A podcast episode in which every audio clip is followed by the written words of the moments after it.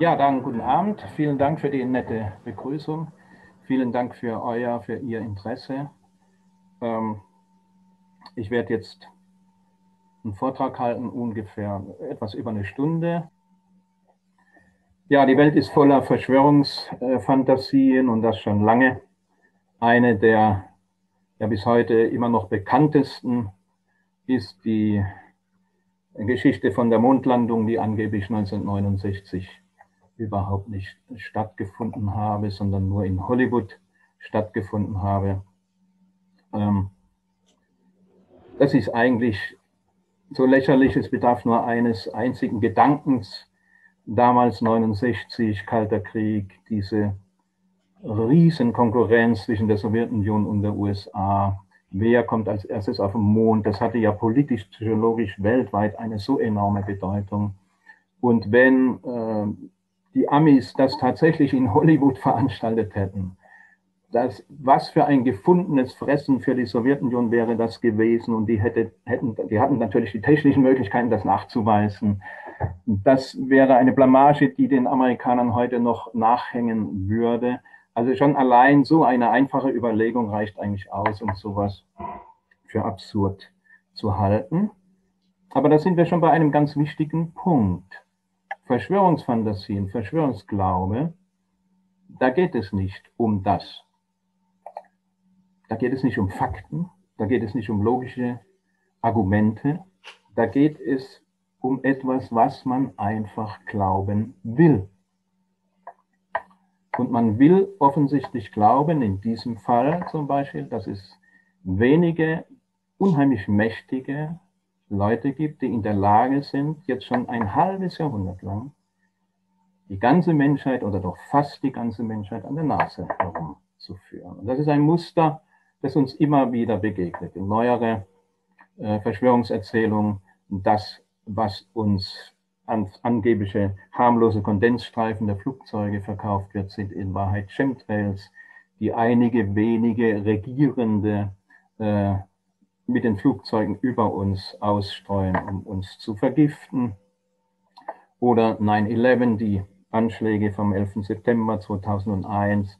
Das waren selbstverständlich nicht äh, islamistische Terroristen, sondern dahinter gab es wirkliche Drahtzieher und das sind wieder einige wenige unheimlich mächtige, ähm, die die Welt an der Nase herumführen, also die US-Regierung, Geheimdienste, irgendwelche Geheimzirkel und dann ganz häufig und schnell Israel oder die Juden angeblich sind die Juden alle rechtzeitig gewarnt worden und vor diesem Anschlag aus äh, diesen Hochhäusern rausgekommen und so weiter.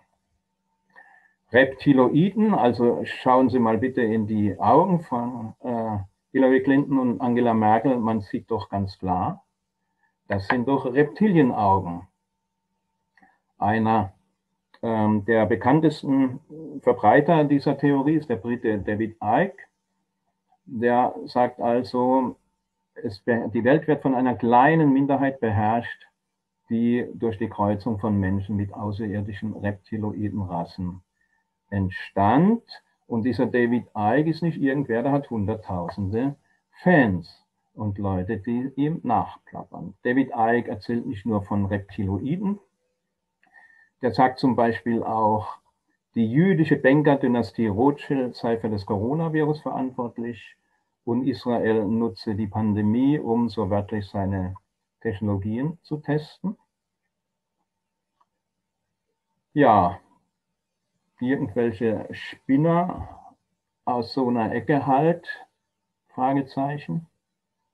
Naja, wenn es nur so einfach wäre. Alice Walker ist eine sehr bekannte Schriftstellerin und Bürgerrechtsaktivistin. Die teilt eben diese Aussage von David Icke im Netz und hält Icke für einen augenöffnenden Autor. Und das Beispiel verdeutlicht, dass man dieses Phänomen nicht abtun kann mit irgendwelche abgedrehten Spinner am Rande der Gesellschaft und auch nicht einfach nur irgendwelche Rechten. Adrenochrom, ein Stoff, den es ja gibt im menschlichen Körper, darum rankt sich eben dieses äh, Gerücht, diese Fantasie, dass es eine Elite von Menschen gebe, die weltweit unterirdisch Kinder gefangen hält, um dieses Adrenochrom aus ihrem Körper zu gewinnen. Das nutzen die dann als Verjüngungsmittel und Droge für sich selbst und anschließend werden die Kinder für den Kannibalismus getötet. Viele verbreiten das. Zum Beispiel Xavier Naidu, der eine millionenfache Anhängerschaft hat. Auch bei den Demonstrationen von Corona-Leugnerinnen spielt dieser Mythos eine äh, große Rolle. Ähm, aber auch die Juden tauchen in diesen Verschwörungsbildern auch in anderer Hinsicht auf. Ken Jebsen war Stargast auf der ersten größeren äh, Corona-Demonstration bundesweit im August in Stuttgart mit mindestens 10.000 TeilnehmerInnen.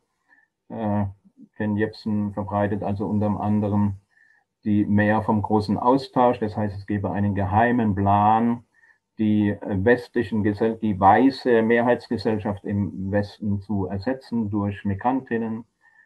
Äh, also die Flüchtlinge sind gesteuert und zwar von wem? Na, von einem jüdischen Milliardär, von George Soros nämlich. Oder Ken Jebsen weiß auch, dass der Holocaust eine Erfindung ist. Und zwar eine Erfindung eines jüdischen Amerikaners namens, namens Edward Bernays. Egal, was immer wir anschauen, diese Verschwörungsfantasien, es gibt immer Gemeinsamkeiten. Und die erste Gemeinsamkeit ist, es gibt einige wenige unglaublich mächtige. Die zweite, die führen Böses im Schilde. Die dritte, sie verfolgen geheime Pläne, sie wirken im Verborgenen. Und die vierte, um ihre Absichten zu tarnen, führen sie die ganze Welt an der Nase herum. Und dann gibt es noch eine fünfte Gewissheit, und das ist die, aber wir durchschauen sie. Wir wenigen. Wir sind ihnen auf die Schliche gekommen, wir durchschauen sie und wir verkünden die Wahrheit und deswegen bekämpfen uns die Bösewichte mit allen Mitteln. Das ist das grundlegende Muster, das uns in all diesen Verschwörungsfantasien immer wieder begegnet. Warum kommt es eigentlich ganz schnell immer wieder zu den Juden? Warum häuft sich das? Warum landet das früher oder später fast immer bei den Juden? Um das zu verstehen, müssen wir uns ein bisschen die Geschichte dieses christlichen Abendlandes anschauen, dieser christliche Anti-Judaismus. Das Christentum ist ja im Beginn erstmal nichts anderes als eine kleine jüdische Sekte, die sich von den Mehrheitsjuden nur in einem Punkt unterscheidet, dass sie sagen, na, der Messias ist gekommen. Und die Mehrheitsjuden sagen, ach nee, da kamen schon viele und haben das erzählt, nee, das ist er auch nicht. Und das ist erstmal ähm, die Ausgangsdifferenz dieser jüdischen Sekte, die in Jesus Christus den Messias sieht. Und wie jede Sekte haben die Christen das Problem, dass sie sich von ihrer Mutter sozusagen abgrenzen und befreien müssen. Und die zentrale Story des beginnenden Christentums ist eigentlich die von Judas dem Verräter. Hier eine Darstellung aus dem 12. Jahrhundert. Also Judas, einer der Jünger Jesu, verrät ihn an die römische Besatzungsmacht, indem er sagt, also pass mal auf, kommt mal da und dahin und der, den, den ich dann küsse, das ist der Jesus und dann könnt ihr ihn fangen. Das ist die zentrale Geschichte. Judas verrät unseren Herrn, Jesus liefert ihn an die römische Besatzungsmacht aus und damit äh, an seine Mörder. 100 Jahre später schreibt Paulus, der eigentliche Begründer des Christentums, von den Juden, die sowohl den Herrn Jesus als auch die Propheten getötet und uns verfolgt haben und Gott nicht gefallen und allen Menschen feindlich sind. Dass die Juden die Gottesmörder sind, zieht sich durch die ganze Geschichte des christlichen Abendlandes hindurch. Das ist konstitutiv für das Christentum. Diese Vorstellung zieht sich dann in verschiedenen Fantasien und Wahnbildern durch. Hier nur einige wenige Beispiele, dass äh, Juden äh, Kinder, christliche Kinder schlachten, ihr Blut trinken. Ähm, also diese Ritualmordlegende taucht immer wieder auf. Hier nur ein Beispiel, eine Darstellung so eines angeblich mehrfachen Ritualmords in Regensburg im Jahr 1476 die Juden vergiften unsere Brunnen. Ein typisches Bild, das immer wieder sich durchzieht. Und natürlich waren die Juden auch an der Pestepidemie schuld, äh, als also im 14. Jahrhundert ein Drittel der europäischen Bevölkerung starb an dieser Epidemie.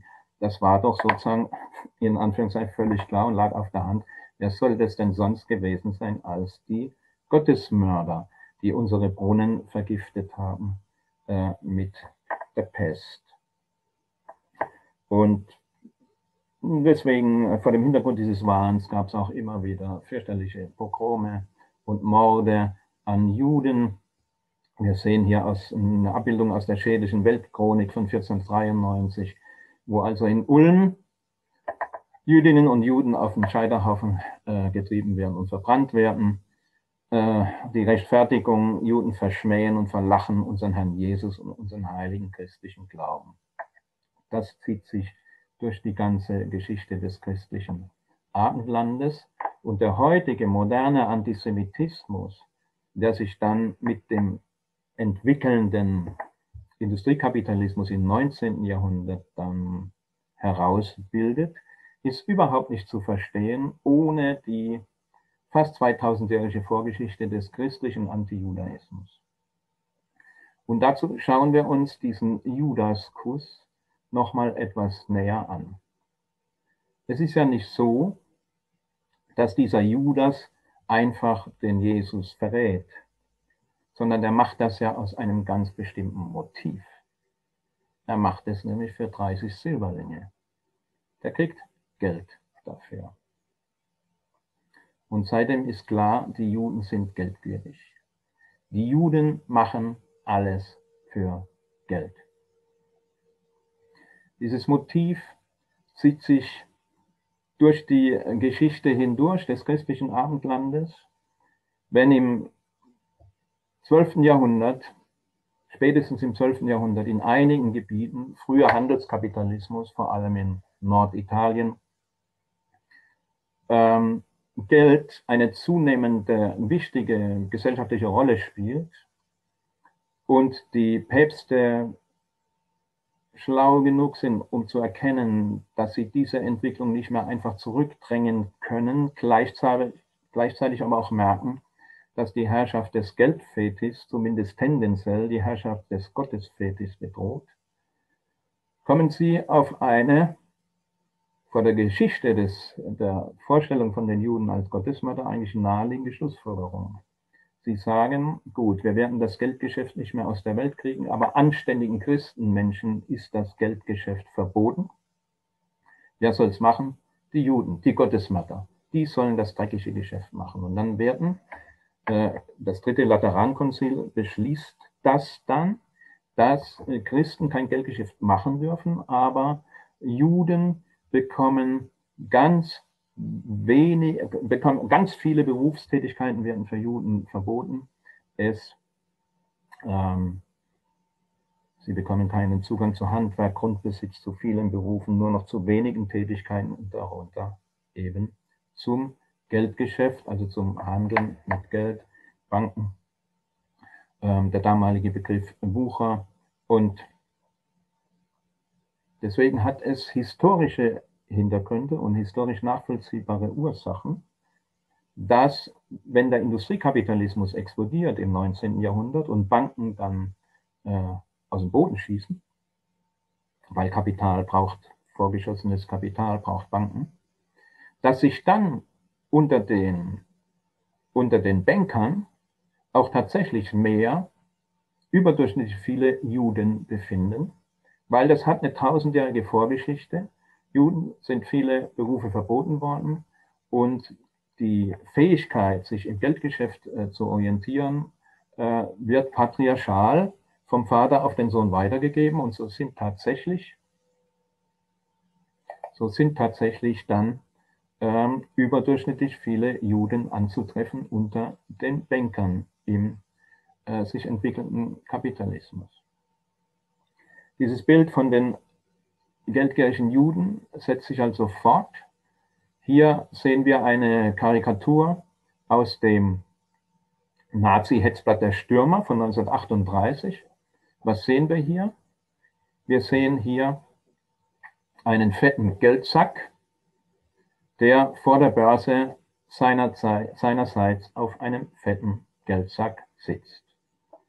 Und man sieht sofort diese Physiognomie, also die karikaturhaft bösartig dargestellten jüdischen Züge, die Nasen, die Lippen. Man sieht sofort, ah, das ist ein Jud, das ist ein Jud. Und darunter steht, ich lese es vor, der Gott des Juden ist das Geld und um Geld zu verdienen, begeht er die größten Verbrechen. Er ruht nicht eher, bis er auf einem großen Geldsack sitzen kann, bis er zum König des Geldes geworden ist.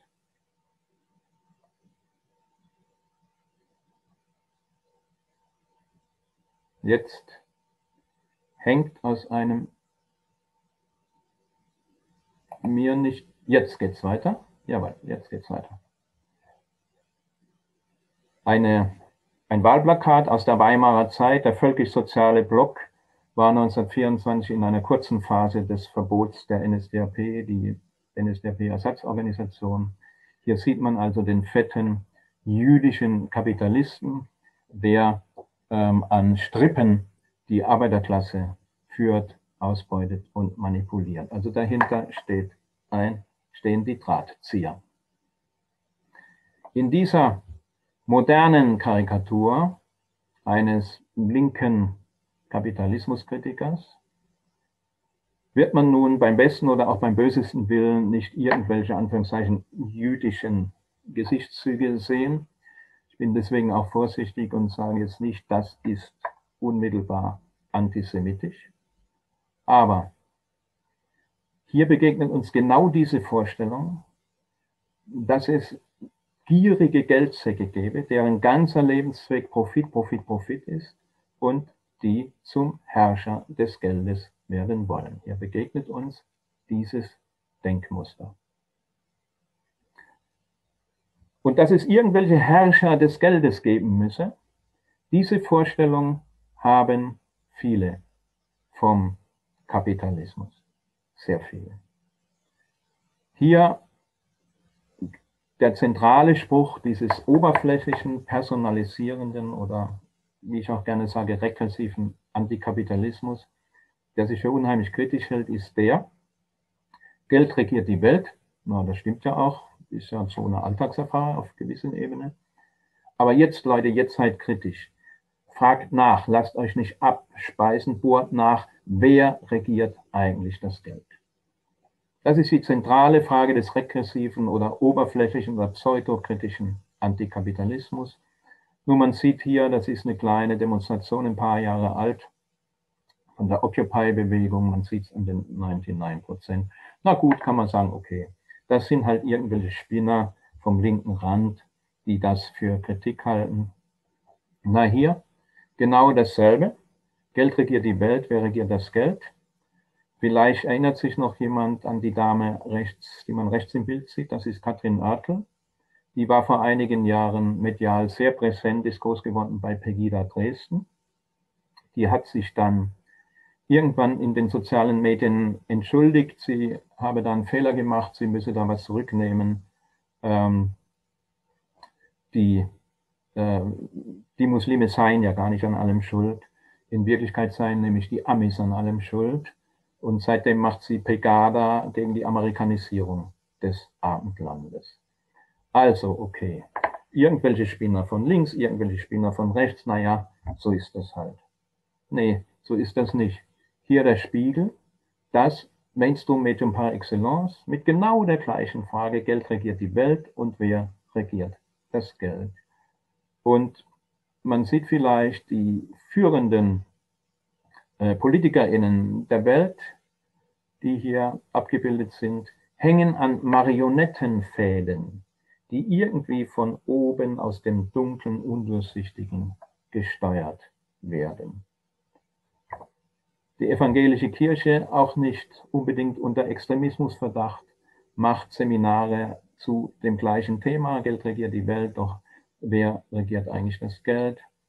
Das heißt, diese Vorstellung, dass es einige wenige geben müsse, die im, im Verborgenen ähm, das Geld beherrschen, ist weit verbreitet in der ganzen Gesellschaft, rechts, links und auch in der vermeintlich ach so reflektierten Mitte. Wer aber nach den Herrschern des Geldes sucht, der hat die abstrakte Herrschaft der Kapitalverwertung nicht verstanden. Ich rede ganz gerne, oder eigentlich lieber vom, vom Kapitalismus als vom Kapitalismus, weil es hat sich ja doch einiges geändert in, in den letzten 20, 30 Jahren. Gibt es doch immer mehr Leute, die ähm, was gegen den Kapitalismus haben, was ja eigentlich nicht schlecht ist und auch dringend notwendig ist. Aber ich glaube, dass die allerwenigsten dieser Kapitalismuskritikerinnen etwas von dem Ding verstanden haben, was diesem Ismus den Namen gibt, nämlich vom Kapital. Und deswegen schwirren auch alle möglichen problematischen Vorstellungen darüber, was Kapitalismus eigentlich sein, durch viele Köpfe. Kapitalismus ist tatsächlich eine äh, historisch neue Herrschaftsform. Es ist eine abstrakte Herrschaft, die nicht einfach zu durchschauen ist, wenn die kapitalistische Herrschaft einfach zu durchschauen wäre, wären wir schon viel weiter. Weswegen ich am Ende auch nochmal ganz kurz in aller Kürze etwas sagen werde äh, darüber, wie aus meiner Sicht eine vernünftige Kapitalismuskritik aussehen könnte und übrigens eine dringend notwendige Kapitalismuskritik aussehen könnte und aussehen müsste. Also wer nach den Herrschern des Geldes sucht, der hat Kapitalismus nicht verstanden. Anstatt die systemischen Widersprüche zu analysieren, sucht er nach schuldigen Menschen. Irgendwer muss doch daran schuld sein. Ja, und genau diese Vorstellung begegnet uns bei den Corona-Leugner-Demos ganz deutlich. Hier sehen wir also welche, die nun ganz genau wissen, dass Merkel, Söder, Bill Gates, Drosten und, und, und, das sind die Schuldigen. Wir haben es mit einer gefährlichen Mixtur zu tun, aus verschiedenen Ressentiments, aus Abstiegsängsten und aus Facebook und Co. Seitdem die ähm, sozialen Medien von praktisch jedem bedient werden können, verbreiten sich natürlich auch jeder Mist einfach wesentlich schneller, als das vorher überhaupt in Wirklichkeit ist war. Und diese gefährliche Mixtur aus Ressentiment, Abstiegsängsten und Facebook und Co., die entwickelt eine Dynamik, deren Ende noch nicht abzusehen ist, auf die wir uns einstellen müssen, die wir erstmal durchschauen müssen und wo wir äh, ganz entschieden auch mit, der, mit den Mitteln der Analyse und Kritik entgegentreten müssen. In dieser gefährlichen äh, Mixtur schlummert auch ein ganz großes Gewaltpotenzial, das nicht zuletzt in den allerjüngsten Tagen bei diesem Sturm auf das Kapitol in Washington noch einmal sehr deutlich wurde. Ähm, hier sehen wir dann also einen ähm, dieser Kapitolstürmer mit diesem Q auf dem T-Shirt. Dieses Q, das für die QAnon-Bewegung oder für den QAnon-Mythos steht. Also die Vorstellung, dass Satanisten, Pädophile und Juden, Sie erinnern sich an die Kinder, die die Juden geschlachtet haben im Mittelalter, dass Satanisten, Pädophile und Juden sich im Staatsapparat eingenistet haben und uns knechten, dass Donald Trump unser Erlöser ist. Diese Bewegung ist entstanden in den USA verbreitet sich aber rasend schnell in anderen Erdteilen, äh, hat in Deutschland nach Einschätzung der Amadeo Antonio Stiftung heute mindestens schon 200.000 AnhängerInnen, verbreitet sich momentan besonders stark in englischsprachigen Ländern und in Deutschland, in Russland und in Brasilien. Also hier auf einer Corona-Leugner-Demo am Brandenburger Tor sieht man, wie schön dann Donald Trump auch mit dem deutschen Reichsadler zusammengeht. In diesen Vorstellungen geht alles zusammen. Da geht es nicht um Logik und Fakten, sondern geht es um das, was man glauben will. QAnon hat eine neue Qualität, also zum Beispiel gegenüber Pegida. Ähm, es ist ganz stark internetbasiert. Jede und jeder kann praktisch mitspinnen und weiterspinnen an dieser Legende. QAnon ist ein großer Schub für die Globalisierung dieser faschistischen oder protofaschistischen oder neufaschistischen Bewegung. Es braucht wie immer im Faschismus einen Heilsbringer, einen großen Führer. Der Trump ist also der Heilsbringer. Es hat QAnon einen großen Community-Effekt. Wir gehören zusammen. Wo einer ist von uns, da sind wir alle. Ähm, ein ganz beliebter Spruch. QAnon, in QAnon wird zunehmend ganz offen Antisemitismus zur Schau getragen, gar nicht mehr verklausuliert. Wir haben es mit einer besonders hohen Gewaltbereitschaft zu tun. Warum? Weil die Menschen, die dieser Vorstellung anhängen, zutiefst davon überzeugt sind, dass sie sich im ultimativen Endkampf des Guten gegen das Böse befinden und natürlich sie auf der richtigen Seite stehen und dazu berufen sind, gegen das Böse zu kämpfen. Wenn man genauer hinsieht in, hinsieht in den Erzählungen von QAnon, sind, äh, spielen Kinder immer eine ganz große Rolle. Und damit auch hat das einen hohen Emotionalisierungsgrad. Wir müssen Kinder retten. Ja, wer will denn nicht die Kinder retten? Also die, die Emotionalisierung über Kinder läuft hier auch ganz besonders stark. Ich erinnere nochmal an die, an die, die Geschichte von Adrenochrom, die Elite von Menschen, die Kinder hält unterirdisch, um äh, ihr, ihr Blut zu, zu verwenden und sie anschließend äh, für den Kannibalismus zu töten. Das ist genau die Story. Das ist genau die Story von den Juden, die im Mittelalter Kinder geschlachtet haben. Das setzt sich seit Jahrhunderten fort und kommt in immer neuen Formen immer wieder. Und deswegen ist es auch kein Wunder, dass bei der Kundgebung vor dem Kapitol natürlich ein Galgen errichtet wurde, ein symbolischer Galgen noch für die, die dort ermordet werden sollen. Es gibt ja genug ähm, Belege dafür, dass dort äh, gefordert wurde, möglichst viele PolitikerInnen aus der Demokratischen Partei und letztendlich dann sogar Trumps Vizepräsident äh, ähm, zu Pence äh, zu ermorden. Deswegen ist es auch kein Wunder, dass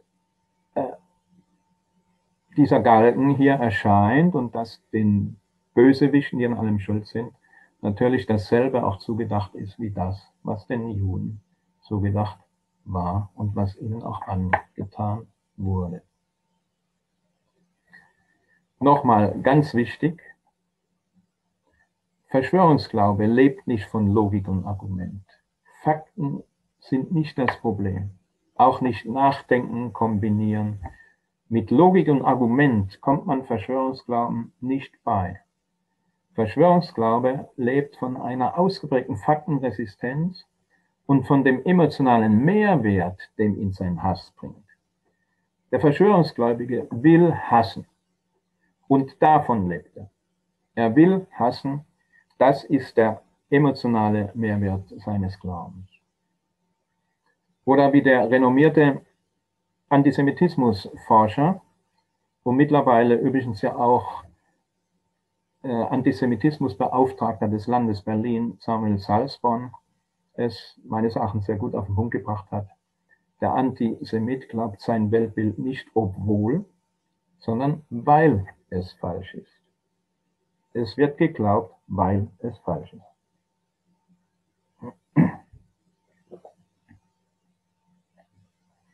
Schauen wir uns die Corona-Verschwörungserzählung nochmal an. Hier auf einem äh, Flyer oder auf einem Kärtchen, das bei einer Demonstration in München zu finden war. Also es gibt einen großen Angriff auf unser Leben. Zunächst wird ein Virus aus dem Labor auf die Menschheit losgelassen. Zweitens werden wir zur Maskenpflicht verdammt, die machen uns krank, wir haben wenig Sauerstoff, unser Immunsystem wird geschäft. Der dritte Schritt in der Verschwörung ist dann die Impfung. Dann sollen wir ähm, also genetisch verändert werden, wir sollen als Versuchskaninchen dienen. Das ist so der böse Plan und nun müssen wir uns dagegen wehren, weil wir wollen doch überleben. Du musst selbst auf deine Gesundheit achten, der Staat tut es nicht weil die Regierungen sind gekauft von der Lobby und der Elite. Big Pharma, Microsoft wollen das große Geschäft machen. Sie folgen dem Diktat von Bill Gates, George Soros, Rockefeller, Rothschild, Bilderberger. Schon wieder die Juden da.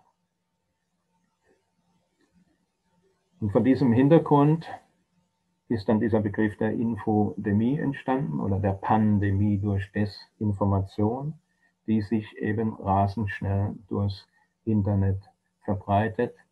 Es geht nicht um Fakten. Es geht um das, was man glauben will. Das folgende habe ich von der üblichen sehr empfehlenswerten Seite volksverpetzer.de. Da ist nochmal etwas persifliert, die Gedankenwelt, in der Anhängerinnen dieser Fantasien leben. Also die Elite, die neue Weltordnung, Merkel und Bill Gates haben eine Diktatur errichtet, haben alle Rechte abgeschafft, werden uns alle mit 5G Corona-Krebs impfen, gegen unseren Willen. So übermächtig sind sie. Also sie sind unglaublich übermächtig. Aber die Telegram-Channels von Naidu, Hildmann und KenFM, von denen die Leute diese ihre vermeintliche Informationen alle haben, die können die so Mächtigen nicht abschalten. Das ist, das ist Gaga. Das ist Gaga. Ja. Wenn die wirklich so mächtig wären, wäre es doch ein Klacks, auch noch den, den Channel äh, von KenFM abzustellen. Also auch da nochmal, da geht es nicht um, um Argumente, da geht es um Glauben wollen und um Hassen wollen.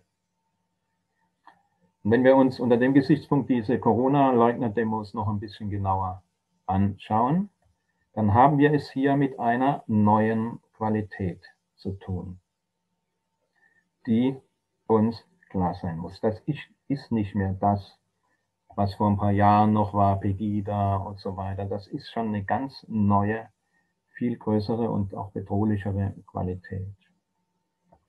Ich empfehle sehr äh, die Studie der Uni Basel, politische Soziologie der Corona-Proteste, die jetzt Anfang äh, Januar erschienen ist.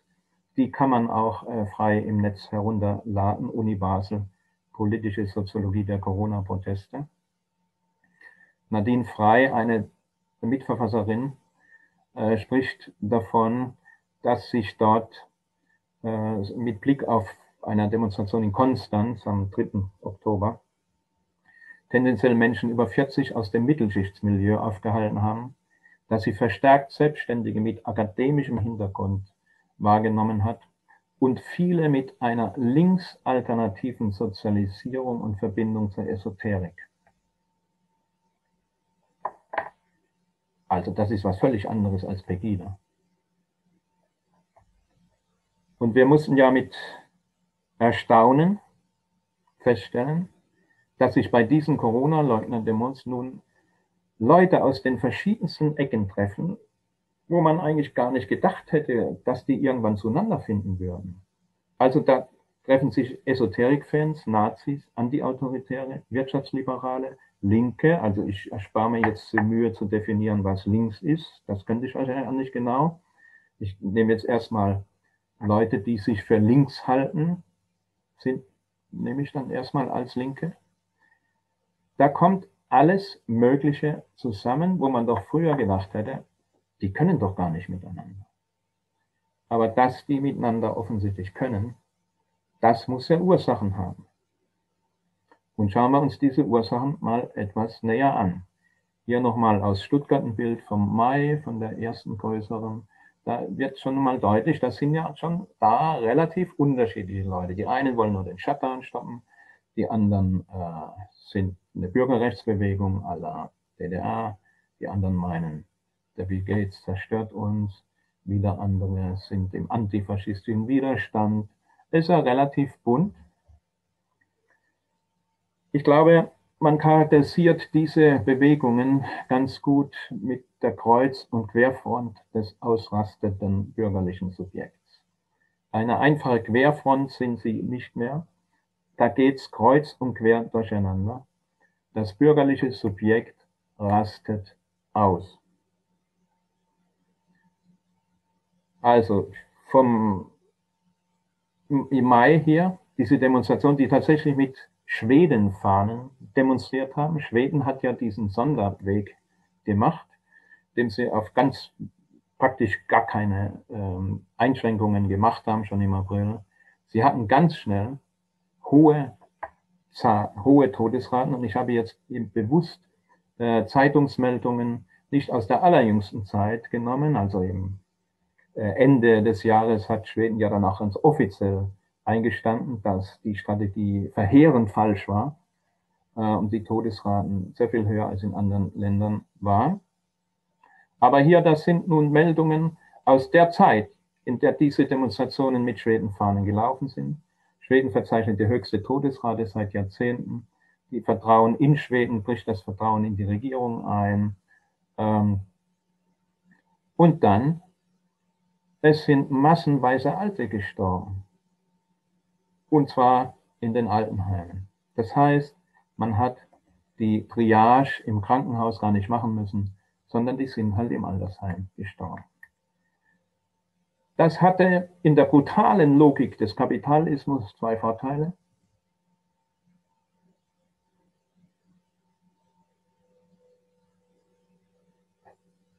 Nicht wahr? Auch die Rentenkassen wurden entlastet. In dieser Zynik muss man das sagen. Das ist die kapitalistische Logik. Und obwohl diese Meldungen bekannt waren, obwohl das damals schon die Presse lief, sind Leute mit Schwedenfahnen rumgelaufen und haben gesagt, man muss es machen wie Schweden. Im deutschen Diskurs steht niemand so sehr für das Primat der Medizin wie der Virologe Christian Drosten. Er wird deswegen massiv angegriffen, ist ein Hassobjekt. Schon im April Morddrohungen gegen Drosten. Und diese Meldung ist wenige Tage alt. Der Chef des Bundeskriminalamts äh, gibt bekannt, dass Politiker und Virologen immer öfter von Corona-Leugnern bedroht sind, werden. Wir sehen mit Sorge, dass die Zahl der Bedrohungen und Anfeindungen stetig zunimmt.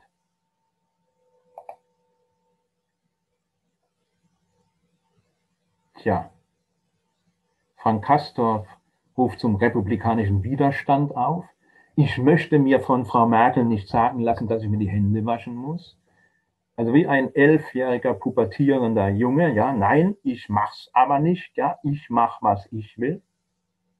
Sollte doch annehmen hier, dass es sich um erwachsene Menschen handelt. Ich habe es satt gegängelt, um bevormundet zu werden. Da leuchtet die Freiheitsvorstellung des bürgerlichen Subjekts auf. Ich bin völlig autonom und ich kann machen, was ich will. Mir redet niemand was rein. Diese, diese extreme Ich-Bezogenheit des bürgerlichen Subjekts, ich kann in dieser Welt machen, was ich will und habe für nichts eine Verantwortung außer für mich selbst. Und da haben wir die Brücke zum Wirtschaftsliberalismus, Liberalismus, ganz klar. Es ist kein Zufall, dass hier zum Beispiel Herr Kubicki sich schon im April ganz stark hervorgetan hat auf dieser Ebene. Die Zahlen des äh, Robert Koch Institut, das ist alles politisch motiviert, das stimmt alles überhaupt nicht. Wir müssen die Wirtschaft hochfahren, wir müssen die Wirtschaft hochfahren, bloß kein Lockdown. Die Lockerungen sind jetzt Pflicht im April. Lebensschutz ist nicht absolute Staatsaufgabe. Ja, was wollt ihr denn? Leute sind immer gestorben. Dann sterben halt Leute wieder. Wenn jemand Angst hat, soll er zu Hause bleiben. Das ist schon fast auf dem Niveau von Schulhofschlägern. Ja? Dann hau doch ab oder dann bleib doch zu Hause, wenn du Angst hast. Da zeigt sich der brutale Egoismus des bürgerlichen Subjekts. Ich erinnere, vor wenigen Tagen hat es sich äh, zum ersten Mal gejährt, dass ähm, der, ein FDP-Politiker in Thüringen mit den Stimmen äh, der AfD und der CDU zum Ministerpräsidenten gewählt wurde. die Nähe äh, von Teilen der CDU und von großen Teilen der FDP zur AfD ist unübersehbar, was sich unter anderem auch in verschiedenen Umfragen äußert, wenn Sie die Sonntagsfrage an, anschauen, wie beurteilen die Anhängerinnen von Parteien bestimmte Fragen, dann werden Sie sehen, dass äh, die schlimmsten immer die AfD-Anhängerinnen sind und die zweitschlimmsten mit hoher, mit hoher Zuverlässigkeit die FDP-Anhängerinnen. Wir haben es also bei dieser ausrastenden äh, kreuz und quer von des bürgerlichen Subjekts zu tun mit einem brutalen Egoismus und Sozialdarwinismus. Dann sollen die halt, die nicht stark genug sind, untergehen. Und auf der anderen Seite, das ist das Gegenstück zu diesem brutalen Egoismus, die Sehnsucht nach der glückverheißenden Gemeinschaft, nach der Gemeinschaft, in der wir glücklich sein können und uns aufgehoben und wohl fühlen können. Und genau in, bei diesen beiden Polen, dieser Sozialdarwinismus und die Sehnsucht nach der Gemeinschaft, da sehen wir die Schnittmengen zwischen Faschismus, Esoterik und Liberalismus, im Sinne von Wirtschaftsliberalismus. Also der Stärkere setzt sich durch, das ist bei den Nazis äh, gegen die Volksfremden. Bei den EsoterikerInnen setzt sich der Stärkere gegen die durch mit dem schwachen Immunsystem. Und im Wirtschaftsliberalismus setzt sich der Stärkere gegen die vermeintlich Unproduktiven durch. Und die Glücksverheißung, eins mit der Gemeinschaft zu sein, heißt bei den Nazis die Gemeinschaft des Volkes, bei den Esoterikerinnen die Gemeinschaft der Authentischen und bei den Wirtschaftsliberalen die Gemeinschaft der Tüchtigen.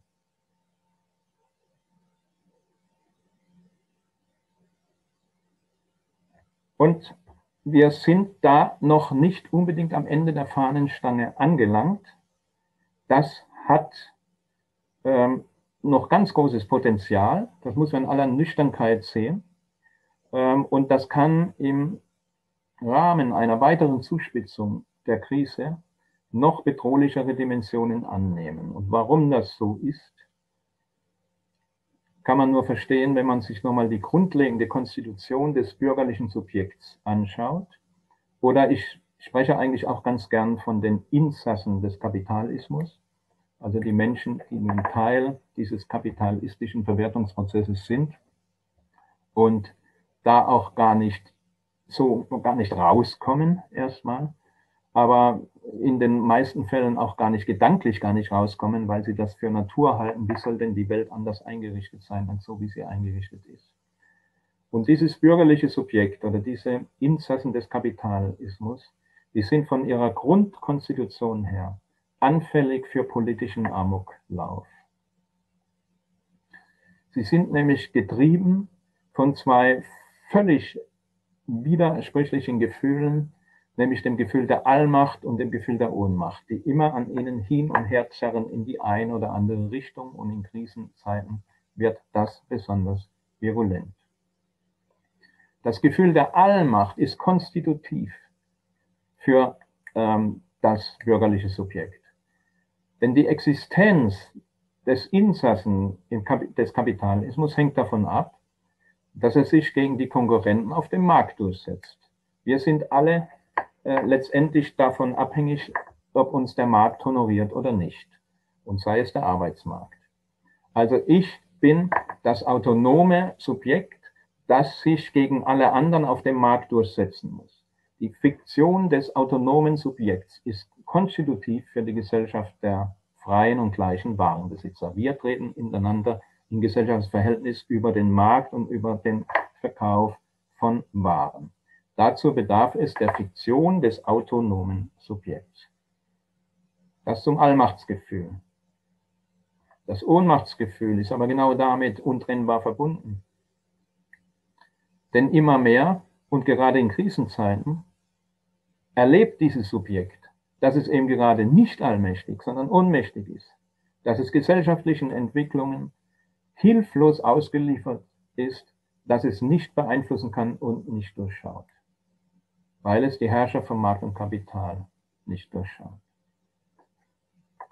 Und in diesem, in diesem aus diesem Hin- und Hergerissensein, aus dieser Frustration, erfolgt gerade in Krisenzeiten eine tiefe narzisstische Kränkung. Eine tiefe narzisstische Kränkung, die sich im Gefühl von Demütigung, Angst, Wut, Rache, Bedürfnis äußert. Das heißt, der politische Amoklauf kann in Krisenzeiten Massen ergreifen. Und das ist nicht so, dass wir äh, hier am grünen Tisch reden. Wir haben dafür Beispiele und furchtbare Beispiele in der Geschichte. Also wenn man sich diese Grundkonstitution des bürgerlichen Subjekts vergegenwärtigt, dann wird einem eigentlich klar, dass das, was wir im Moment erleben, noch nicht das Ende der Fahnenstange sein muss. Dass wir alles dafür tun müssen, dass das das Ende der Fahnenstange ist und wieder zurückgeht, ist eine andere Frage. Aber zunächst mal, diese bürgerliche Gesellschaft hat ein Potenzial in sich, das noch viel Schlimmeres hervorbringen kann und übrigens auch schon viel Schlimmeres hervorgebracht hat. Der Firnis der Zivilisation ist dünn. Spätestens die sogenannte Flüchtlingskrise und die Jahre danach haben offengelegt, was jahrzehntelang halbwegs unter der Decke geblieben ist. Der Weg in einen neuen Faschismus hat eine millionenfache Massenbasis. Das sind Ergebnisse aus der Mitte-Studie der Uni Leipzig von 2016. Da kriegen die Leute also nun verschiedene Items vorgelegt und dann kann man also nach dem berühmten Muster lehne völlig ab, lehne überwiegend ab, stimme teils, teils, stimme überwiegend zu oder stimme voll und ganz zu. Am wichtigsten ist hier immer mit Abstand die Rubrik Ich lehne völlig ab. Denn wenn ich etwas nur überwiegend ablehne, dann gebe ich zu Protokoll, dass, naja, irgendwas ja vielleicht doch dran sein könnte. Oder dass ich es mir in einer zugespitzten Situation vielleicht doch nochmal anders überlegen könnte. Und die Aussage im nationalen Interesse ist unter bestimmten Umständen eine Diktatur die bessere Staatsform, lehnen nur gut 60 Prozent aller Deutschen völlig ab. Was Deutschland jetzt braucht, ist eine einzige starke Partei, die die Volksgemeinschaft insgesamt verkörpert, lehnen nur 38 Prozent völlig ab. Wir sollten einen Führer haben, der Deutschland zum Wohle aller mit starker Hand regiert, lehnen nur 57 Prozent der Deutschen völlig ab. Und wir sollten endlich wieder Mut zu einem starken Nationalgefühl haben. Das sind dann noch gerade mal knapp 21 Prozent.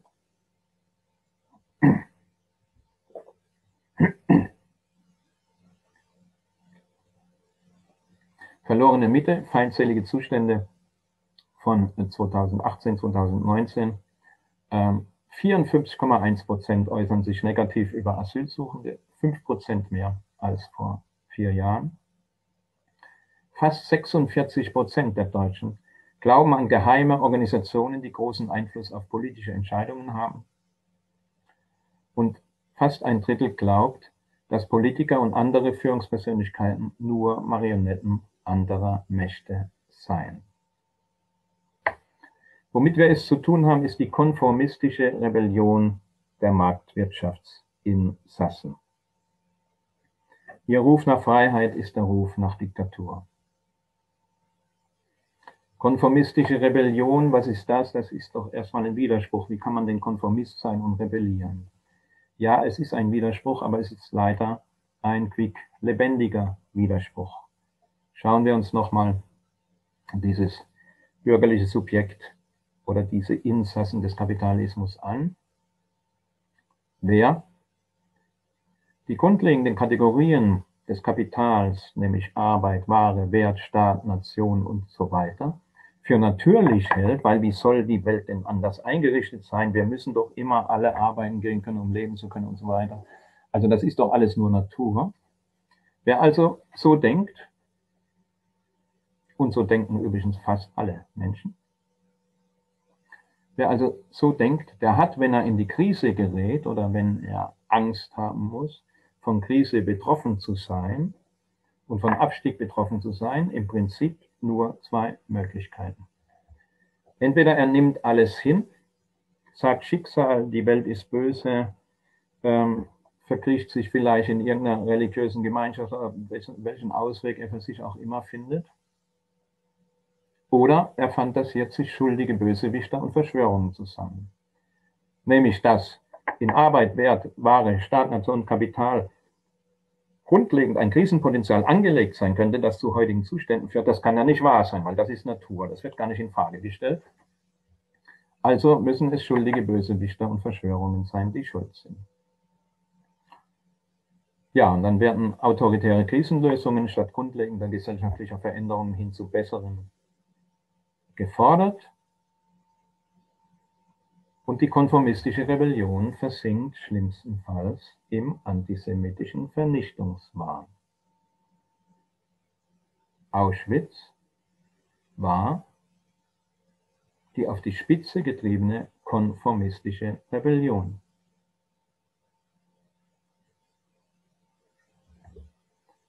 Viele wundern sich ja bis heute, warum steht eigentlich Arbeit macht frei über dem Tor von Auschwitz? Was hatten die?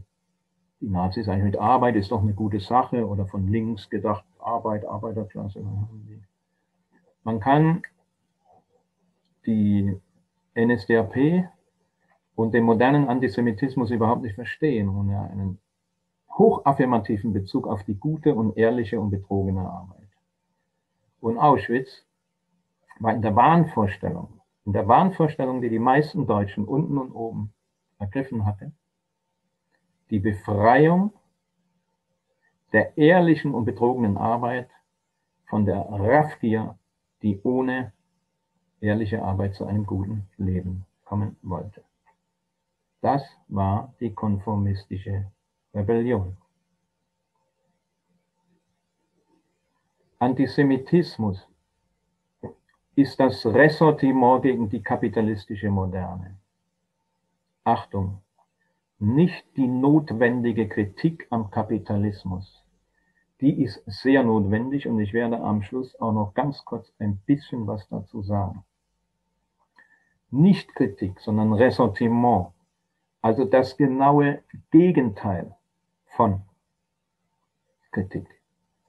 Das Ressortiment gegen die kapitalistische Moderne, das die Herrschaft von Markt und Kapital als persönliche Herrschaft bösartiger Menschen fantasiert, im Vernichtungswahn gegen die vermeintlich Schuldigen kulminiert und die Juden damit identifiziert.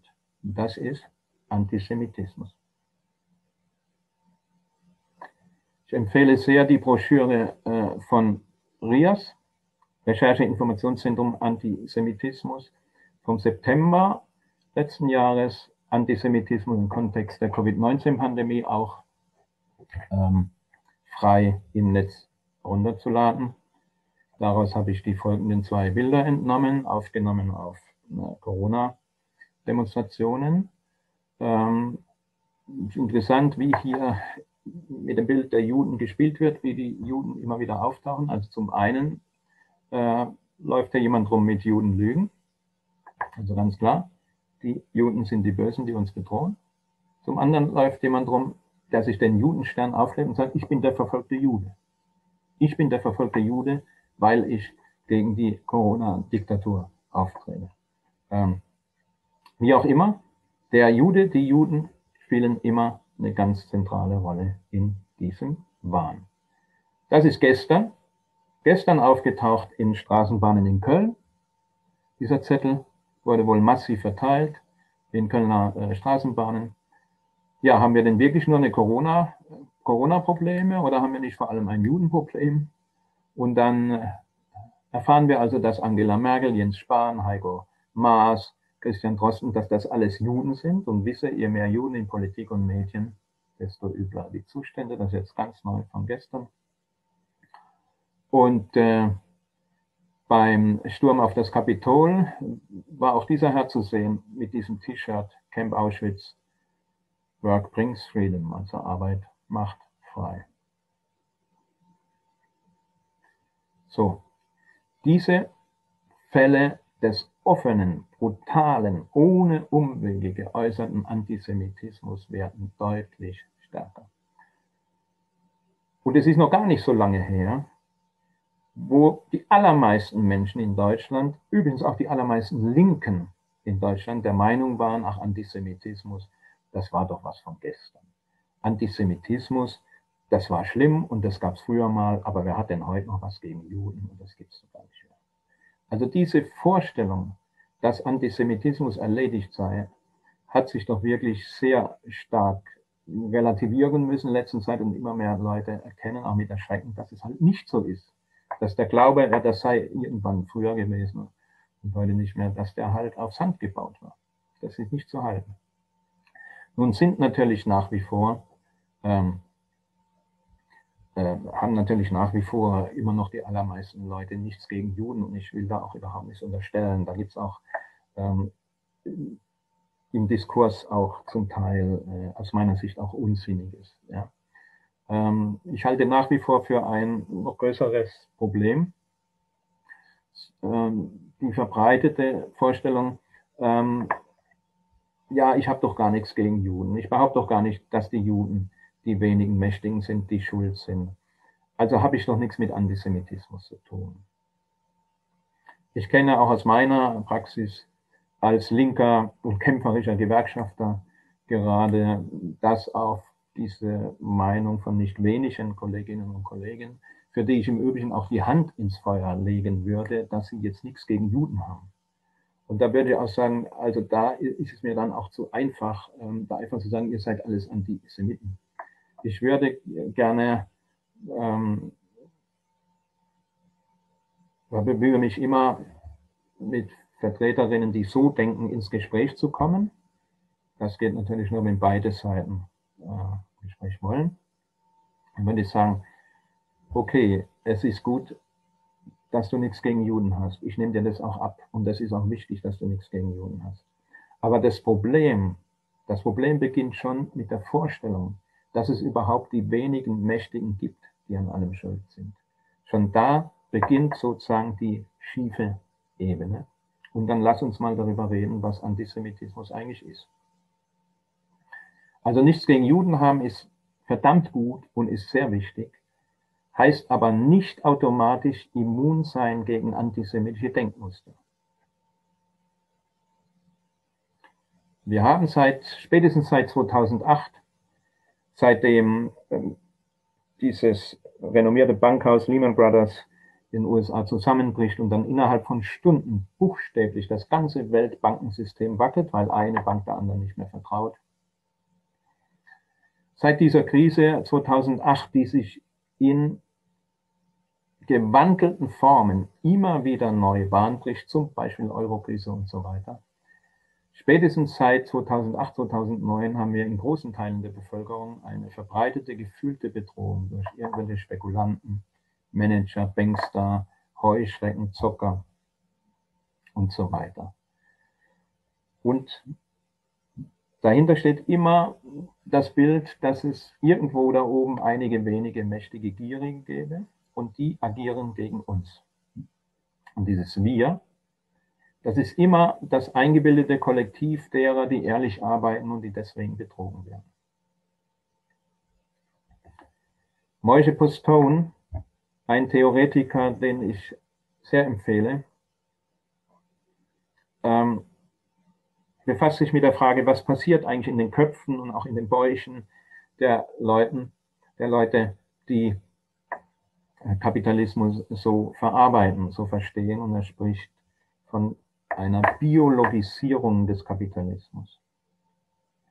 Was damit gemeint ist, lässt sich in diesem Bild ganz gut äh, demonstrieren große Demonstration gegen TTIP, also gegen dieses transatlantische Freihandelsabkommen, das ja zunächst erstmal auf Eis gelegt wurde. Aber es gab ja eine Zeit lang große Demonstrationen dagegen. Hier sehen wir also auf diesem Transparent zwei fette, unsympathische Kapitalisten-Schweine, die der Politik hier dargestellt als Frau Merkel diktieren, was sie zu unterschreiben hat. Nun wird man auch in diesen Schweine Gesichtern ähm, jetzt beim besten oder beim bösesten Willen jetzt keine irgendwie ähm, jüdischen Gesichtszüge sehen. Ich, ja, auch davor, ich werde nicht sagen, das ist antisemitisch.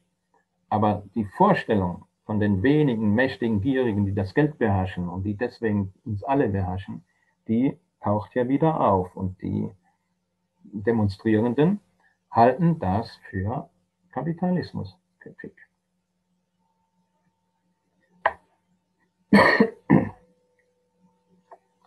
Ja, und das mit den Juden kann viel, viel schneller kommen, als man denkt.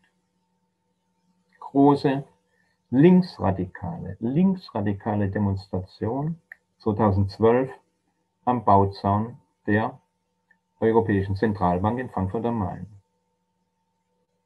Dieses große Gemälde, die Gier nach Geld zerstört die Welt und da ist er schon mit der Habennase und den Lippen. Und das geht schneller, als man denkt. Moishe Postone, der kürzlich leider verstorben ist, sehr empfehlenswert, ein praktisch Must-Read-Text. Nationalsozialismus und Antisemitismus, ein theoretischer Versuch, gibt es frei im Netz als PDF, ungefähr 15, 16 Seiten. Das ist ein, nach wie vor äh, ein Text, der einfach ganz grundlegend ist für das Verständnis dessen, was da abgeht. Moishe Postone, Nationalsozialismus und Antisemitismus, ein theoretischer Versuch. Und wenn es eine Lehre aus der Geschichte gibt, dann die, dass sich antisemitischer Vernichtungswahn rasend schnell ausbreiten gerade in Krisenzeiten. Im Mai 1928 bekommt die NSDAP bei der Reichstagswahl 2,6 Prozent. Na komm, 2,6. Was ist denn das? Komm. Keine 14 Jahre später organisiert die Wannsee-Konferenz die Endlösung der Judenfrage. Und weil sich antisemitischer Vernichtungswahn in Krisenzeiten rasend schnell verbreiten kann, deswegen ist es auch so wichtig, in dieser Frage buchstäblich das Gras wachsen zu hören. Und es ist wieder mehr als nur kleines Gras gewachsen. Ja, und in dem Zusammenhang eine, eine, kleine Bemerkung, die für sich natürlich ein größeres Thema noch wäre. Antisemitismus hat verschiedene Seiten. Und wer dieses Bild schon nicht versteht, warum steht eigentlich Arbeit macht frei über den Tor von Auschwitz, der hat dieses Bild schon gar nicht verstanden, welche Bedeutung hat die Fahne des jüdischen Staates unter dem Tor von Auschwitz. Ich kann das nur kurz anreißen. Das wäre ein Thema für sich. Aber Israel wird deswegen so wenig verstanden, weil so wenige Leute den Antisemitismus wirklich verstehen. Antisemitismus ist schlecht, ja, ja, das weiß man. Aber was Antisemitismus wirklich ist, das wissen nur wenige. Wer Israel verstehen will, der muss seine Gegnerinnen verstehen die Hamas, die Herrscher im, im Iran, die Hisbollah und anderen, die ganz offen sagen, die müssen ausradiert werden. Die sind an allem Übel dieser Welt schuld, die müssen ausradiert werden. Wer Israel verstehen will, muss seine Gegnerinnen verstehen. Stattdessen äh, ist die Meinung, man dürfe Israel nicht kritisieren, weit verbreitet. Weil wenn man irgendwas kritisch über Israel sagt, ist man doch gleich ein Antisemit. Er weiß nicht, wo das geschrieben steht, außer dass es absurderweise in nicht wenigen Köpfen geschrieben steht. Ich schlage vor, zu googeln, nach Kritik und Israel in 0,36 Sekunden kriegen Sie über 4 Millionen Einträge. Es ist absurd. Allein die Karriere des Begriffs Israel-Kritik. Hat jemand schon mal Dänemark-Kritik, China-Kritik, Frankreich-Kritik, Brasilien-Kritik gehört? Nein, was man kennt, ist Kritik an dänischer Politik, an chinesischer Politik, an französischer Politik, an brasilianischer Kritik und so weiter. Aber das Bedürfnis, den Namen eines Staates zusammen mit dem Begriff Kritik zu einem neuen Substantiv zu verschmelzen, gibt es offenbar nur in Bezug auf den jüdischen Staat und das ist zumindest schon mal interessant.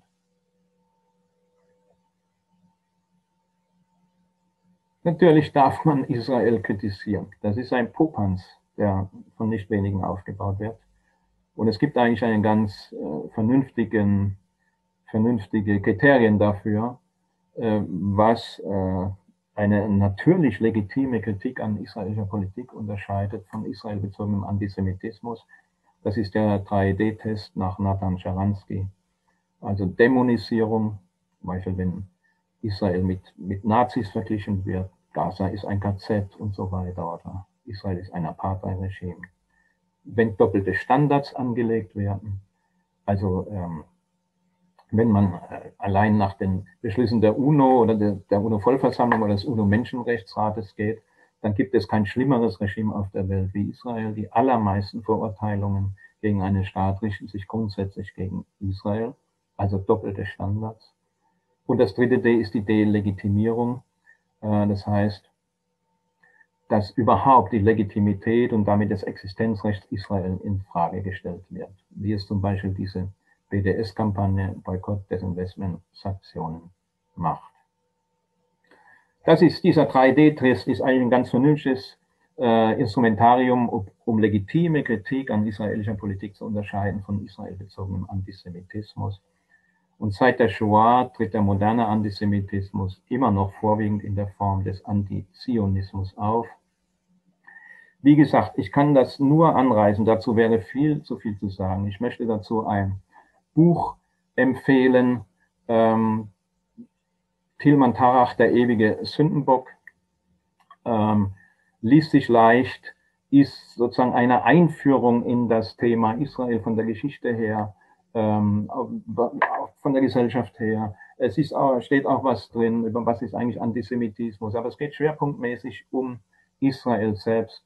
Also was war da 1956? Äh, mit dem Suezkrieg? Was war 1982 im, im Libanon? Was hat es eigentlich auf sich mit den Ultraorthodoxen und mit den Siedlungen und so weiter? Tilman Tarach, der ewige Sündenbock, ähm, eine sehr empfehlenswerte Lektüre zu dem Thema Israel. Ja, tötet die Juden. Hier ein Standbild aus einem äh, äh, Video der Hamas, die weiß, dass es kein besseres Blut auf der Welt gibt als das Blut der Juden.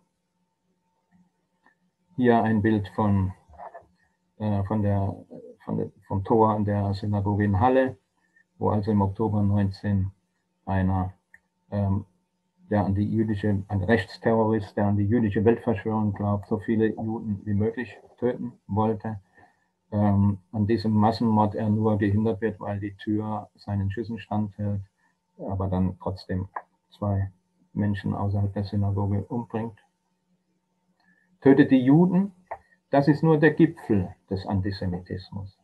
Seine Wurzeln liegen viel tiefer. Antisemitismus war nie wirklich verschwunden. Antisemitismus ist sehr anpassungsfähig, hat viele Gesichter, ist nicht immer leicht erkennbar und wird in Krisen besonders relevant. Und wenn wir uns zum Abschluss nochmal diesen weltweit anschwellenden neuen Faschismus oder Protofaschismus, Rechtspopulismus ist mir zu schwach, anschauen, dann ist er ja nicht irgendwie vom Himmel gefallen. Der ist ja im Schoße des neoliberalen Paradieses herangewachsen. Also gut, dass vor 30 Jahren äh, das sowjetische Imperium unterging. Das hatte nichts mit Emanzipation zu tun. Das äh, war ein, äh, das war eine Katastrophe in vieler Hinsicht. Ähm, gut, dass das unterging. Aber die Jubelgesänge der 90er Jahre, von wegen, jetzt wird alles gut, das Reich der Freiheit bricht an und blühende Landschaften und so weiter, die haben sich doch blamiert bis auf die Knochen in den letzten 30 Jahren. Und wer also sehen, wie, wie kommt es denn eigentlich dazu, zu diesem anschwellenden neuen Faschismus? Äh, der muss sich ein bisschen mit dem neoliberalen Paradies der letzten 30 Jahre befassen, weil da raus ist es ja ganz offensichtlich erwachsen.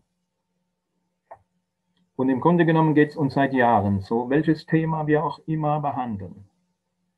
Klima, Finanzen, Wirtschaft, Sozialsysteme, Demokratie, Migration, internationale Beziehungen, Corona-Pandemie. Es stellt sich automatisch im zweiten Satz spätestens das Wort Krise ein. überall Krise im neoliberalen Paradies. Und es gibt natürlich neben all den eingebildeten Ängsten und Bedrohungen und Sorgen gibt es natürlich durchaus auch äh, ernstzunehmende Sorgen, die eine Grundlage haben in der Entwicklung dieses kapitalistischen äh, Wirtschaftssystems weltweit. Wir haben es mit einer weiter explodierenden Produktivität zu tun. Und diese Produktivität macht systemlogisch immer mehr Menschen überflüssig. Also von der Logik des Systems her, kein Mensch ist überflüssig. Aber von der Logik des Systems her macht das immer mehr Menschen überflüssig. Und die Angst, bloß nicht zu den Überflüssigen gehören, bloß nicht zu denen gehören, die keine Chancen mehr haben. Ich rede jetzt gar nicht über die Zustände in großen Teilen der Welt. Ich rede nur mal über die sogenannten Hartz-IV-Kinder in Deutschland, in diesem reichen Land Deutschland, die äh, ja mit elf, spätestens mit elf oder zwölf Jahren merken, dass sie nie aus ihrem Elend rauskommen werden. Was für eine Schande. Wie schlimm. Bloß nicht zu den Überflüssigen gehören. Die Angst ist verbreitet und die hat auch eine reale Grundlage. Und dieser Kapitalismus ist von seiner inneren Logik auf diesem berühmt-berüchtigten Prinzip Homo homini lupus aufgebaut. Also der Mensch ist dem Menschen ein Wolf. Wir konkurrieren alle gegeneinander um die Gunst des Marktes. Mein Gegenüber ist mein Konkurrent. Entweder ich kriege den Arbeitsplatz oder, oder du. Entweder du gehst unter oder ich. Und aus dieser Grundkonstitution des Kapitalismus resultiert dann das, was wir kennen. Und dann sollen sie doch im Meer verrecken. Die Wirtschaftsflüchtlinge. Keine Einwanderung in unsere Sozialsysteme. Oder? Das soll doch die Welt draufgehen. Hauptsache, ich kann Auto fahren und habe Arbeit. Homo homini lupus. Screenshot von Twitter. Soll sich seine scheiß Menschlichkeit in den Arsch stecken. Ich will die nicht in meinem Land haben. Punkt. Mir doch egal, ob die alle verrecken oder auch nicht. Homo homini lupus. Und durchdrehende bürgerliche Subjekte oder durchdrehende Insassen des Kapitalismus wählen sich dann solche Führungs Führungsfiguren an die Spitze, die das ganze Problem nochmal weiter vertiefen. Seit 2008 endet die Krise nicht und deswegen ist eine fundierte Kapitalismuskritik Tagesaufgabe. Das ist keine Aufgabe mehr für irgendwelche Seminare, also das schon auch, aber das ist eine Aufgabe des, der unmittelbaren täglichen politischen Intervention in die Kämpfe und Auseinandersetzungen. Es ist von ganz zentraler Bedeutung in dieser Krise, ob man Kapitalismus so versteht, also Merkel oder wer auch immer ist schuldig. Uni Leipzig, äh, Studie Verschwörungsmentalität, Covid-19 und Parteipräferenz. Repräsentative Befragung. 33 Prozent der Deutschen stimmen der Aussage zu, die Corona-Krise wurde so groß geredet, damit einige wenige von ihr profitieren können.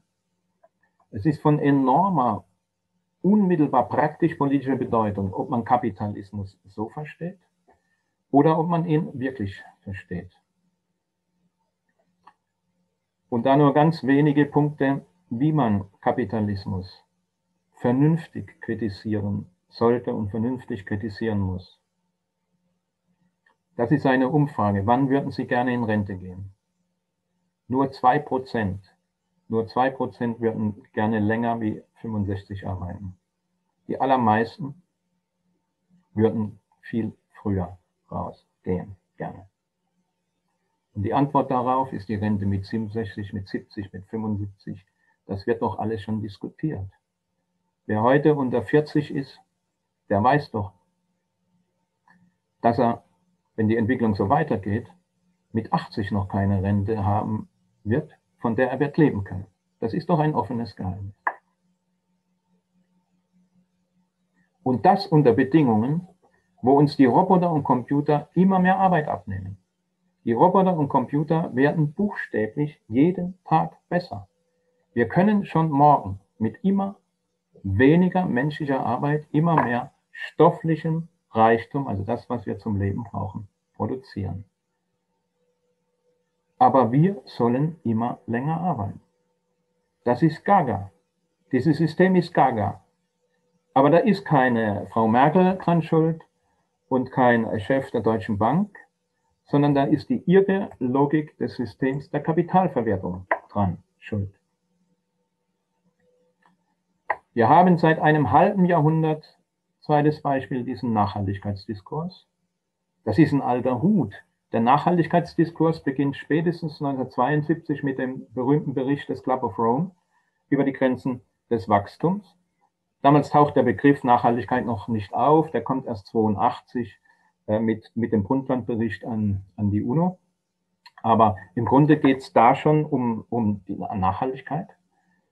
Ähm, ja, und äh, vielleicht erinnert man sich noch an die letzte äh, weltweite Konferenz. Es gab ja seither Unmengen Konferenzen, weltweite, nationale, regionale, in Universitäten, in Betrieben, in Kommunen und, und, und. Ähm, Unmengen an Konferenzen und Beschlüssen zur Nachhaltigkeit. Vielleicht erinnert man sich noch an die letzte weltweite Madrid 2019. Das waren die Schlagzeilen danach. Desaster ohne Fortschritte, verschenkte Zeit, Wut, Frust, Enttäuschung. Das Desaster von Madrid war zu erwarten. Ja, aber natürlich war das Desaster von Madrid zu erwarten, das ist doch völlig klar. Weil Kapitalismus braucht von seiner inneren Logik her grenzenloses Wachstum und maximales Profit.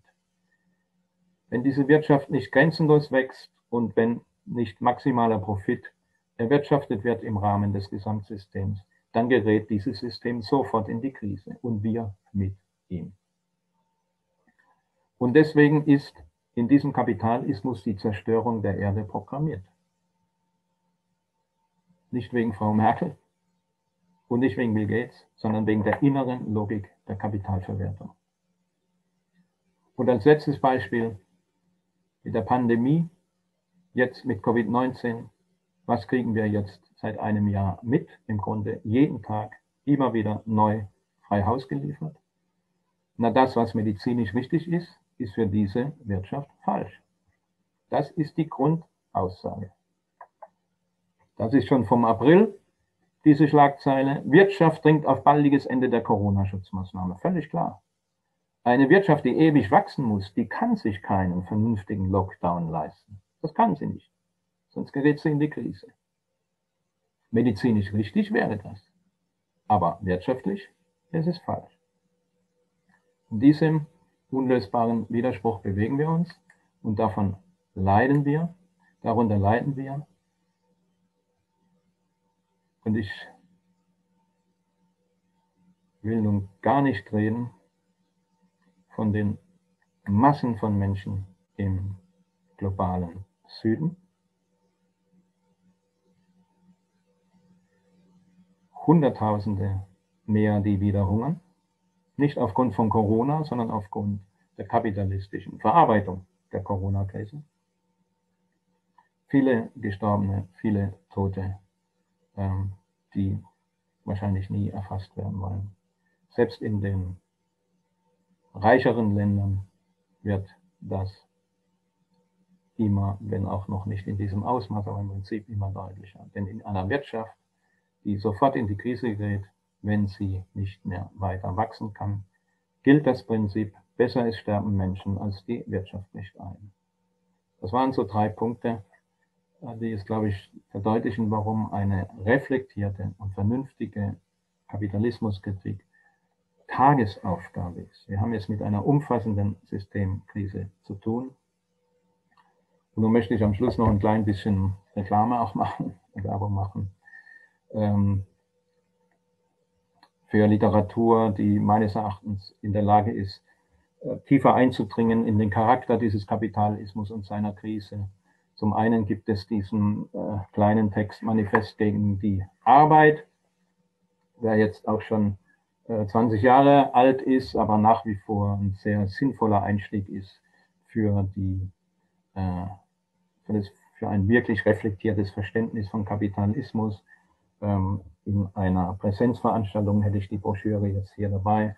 Äh, sie ist aber auch auf der Seite Krisis.org als PDF-Datei herunterzuladen. Und zum Letzten möchte ich noch hinweisen auf unser Buch Shutdown, Klima, Corona und der notwendige Ausstieg aus dem Kapitalismus, das jetzt im Dezember gerade erschienen ist, das nochmal unter verschiedenen Aspekten diese Krise beleuchtet und entwickelt, warum sowohl unter dem äh, Gesicht von Klima als auch unter dem Gesicht von Corona-Krise äh, es dringend geboten ist, Wege aus dem Kapitalismus zu finden und zu gehen. Ja, jetzt danke ich auf die Aufmerksam für die Aufmerksamkeit und mache noch zum Abschluss ein ganz klein bisschen Reklame für unsere Seiten. Also wir sind der Zusammenhang Emanzipation und Frieden.de. Es gibt uns seit elf, gut elf Jahren jetzt. Wir machen regelmäßig eigene Veranstaltungen, laden viele Gäste ein und einige von uns äh, machen auch überregionale Vorträge. Auf unserer Seite gibt es mittlerweile über 180 Vorträge zu hören von über 80 Referentinnen. Auf Facebook heißen wir Emma und Fritz. Auf YouTube gibt es uns auch. Auf Spotify seit einiger Zeit erfreut sich zunehmender Beliebtheit und Zugriffe. Ähm, Apple Podcast sind wir auch und auf Insta gehen auch die Zugriffszahlen ziemlich hoch. Wir twittern auch und last but not least senden wir einmal im Monat äh, auf freies-radio.de eine Stunde lang. So, jetzt danke ich für die Aufmerksamkeit und gehe jetzt aus meinem Bildschirm raus und ähm, ja, bin gespannt auf die Diskussion. Vielen Dank.